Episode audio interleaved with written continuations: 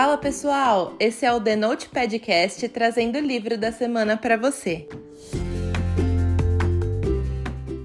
O livro dessa semana é O Teto para Dois, da Beth O'Leary, que é uma autora inglesa best-seller do The New York Times.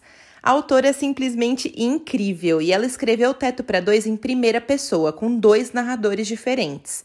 A autora é tão boa que ela conseguiu transparecer a personalidade desses dois narradores até pela forma como ela escreveu cada ponto de vista.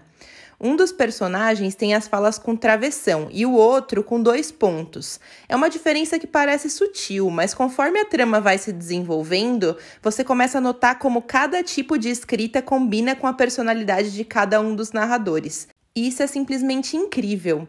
Eu nunca tinha lido um livro com esse tipo de diferenciação e eu amei. Teto para Dois conta a história da Tiff e do Leon. Eles dividem um apartamento em Londres para poder rachar as despesas, mas nunca se viram pessoalmente. Ele usa o apartamento durante o dia porque ele é um enfermeiro que pega turnos noturnos e ela usa durante a noite, já que o seu trabalho em uma editora é em horário comercial normal. Eles dormem na mesma cama e não se conhecem. Eles conversam basicamente por post-its espalhados pela casa que expressam os mais diversos assuntos, desde a comida do dia até os términos e os relacionamentos familiares complicados deles. Todas as pessoas ao redor deles parecem duvidar de que esse estranho arranjo dos dois vá de fato funcionar, mas eles estão dispostos a provar o contrário. Esse livro é muitíssimo bem recomendado na internet, então eu comecei a ler ele acreditando que ia ser mais um desses livros de romance água com açúcar gostosos de ler, que inclusive eu amo, mas esse aqui acabou me surpreendendo mais ainda. Mesmo eu, que não sou de me apaixonar por livros que tratam de assuntos densos demais ou com uma carga dramática muito grande, eu fui capaz de me apaixonar por esse livro, que trata de assuntos delicados, como relacionamentos abusivos, mas de uma forma totalmente leve e que faz com que a gente seja totalmente capaz de se identificar com os sentimentos dos personagens. A autora foi perfeita na hora de escrever esses problemas de forma tão real e ao mesmo tempo mostrar toda a superação que esses personagens vivenciam, e mesmo assim não transformar a experiência da leitura em algo pesado ou caótico para quem está lendo. Os livros têm altas doses de cenas que fazem o nosso coração esquentar. A autora não tem pressa em desenvolver a relação dos personagens e é tudo construído devagarzinho, tornando a história extremamente convincente e contagiante para o leitor. Mesmo com um desenvolvimento cadenciado, o livro prende demais e não dá vontade de parar de ler.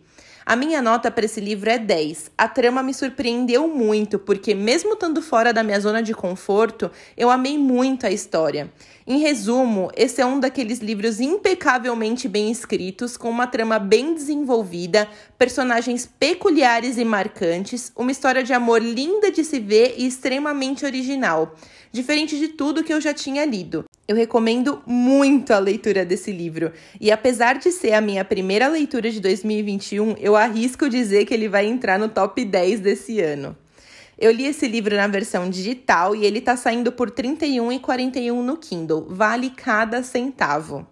Agora vem a parte com spoiler. E se você não quiser saber os detalhes específicos do livro, é melhor a gente dar tchau por aqui. Depois que você lê, me conta o que você achou. Esse livro foi uma mega surpresa para mim. Eu sabia que ele seria bom, eu só não sabia que ele me tiraria da minha zona de conforto e que eu ia amar a experiência.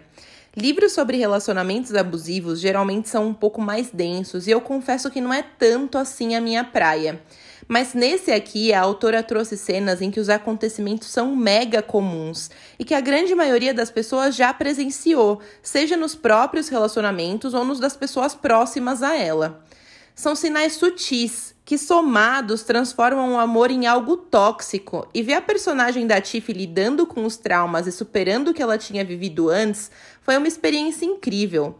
A autora soube tocar nesse assunto tão delicado de forma leve, sem pesar a mão nas cenas, mas mesmo assim mostrando a gravidade dos acontecimentos. A Beth O'Leary ganhou uma fã. Eu amei que a forma como ela descreve as coisas nos livros é tão perfeita que faz a gente sentir exatamente o que o personagem está sentindo. Tem um trechinho do livro que exemplifica bem isso, quando a Tiff fala sobre um olhar do Justin para ela. Eu vou ler aqui. É de um tipo muito específico. do tipo que faz você ficar presa ao momento pouco antes de jogar 20 libras na mesa e sair correndo do bar para beijar outra pessoa no táxi a caminho de casa, ou ao momento em que você pousa a taça de vinho e sobe a escada para ir para a cama. É um contato visual sexy. Os olhos dele estão dizendo: "Estou despindo você com os olhos".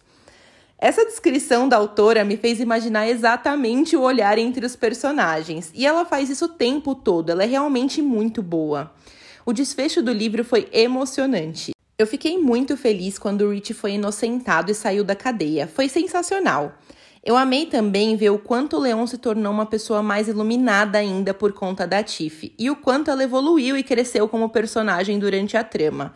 Foi maravilhoso de pensar que no começo ela era basicamente um poço de insegurança, e conforme ela foi superando os traumas do antigo relacionamento, ela conseguiu voltar a ser ela mesma e se amar.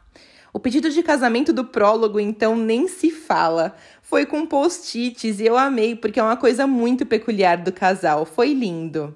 Eu quero saber também o que você achou. Segue a gente lá no Instagram e me conta a sua opinião. Até a próxima semana!